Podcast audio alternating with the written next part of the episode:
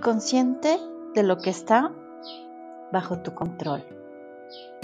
El estrés y la ansiedad pueden surgir cuando nos sentimos abrumados por la responsabilidad, así que necesitamos encontrar un equilibrio. Nuestra tendencia puede ser asumir la responsabilidad de las cosas, incluso cuando sabemos que no están bajo nuestro control.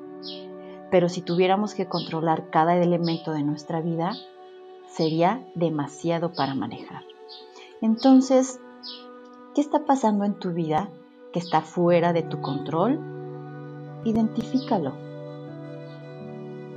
Una vez que aceptas que hay algunas situaciones fuera de nuestro control, podemos sentir un alivio liberador y te puedes enfocar mejor en tus tareas. Muy buen trabajo.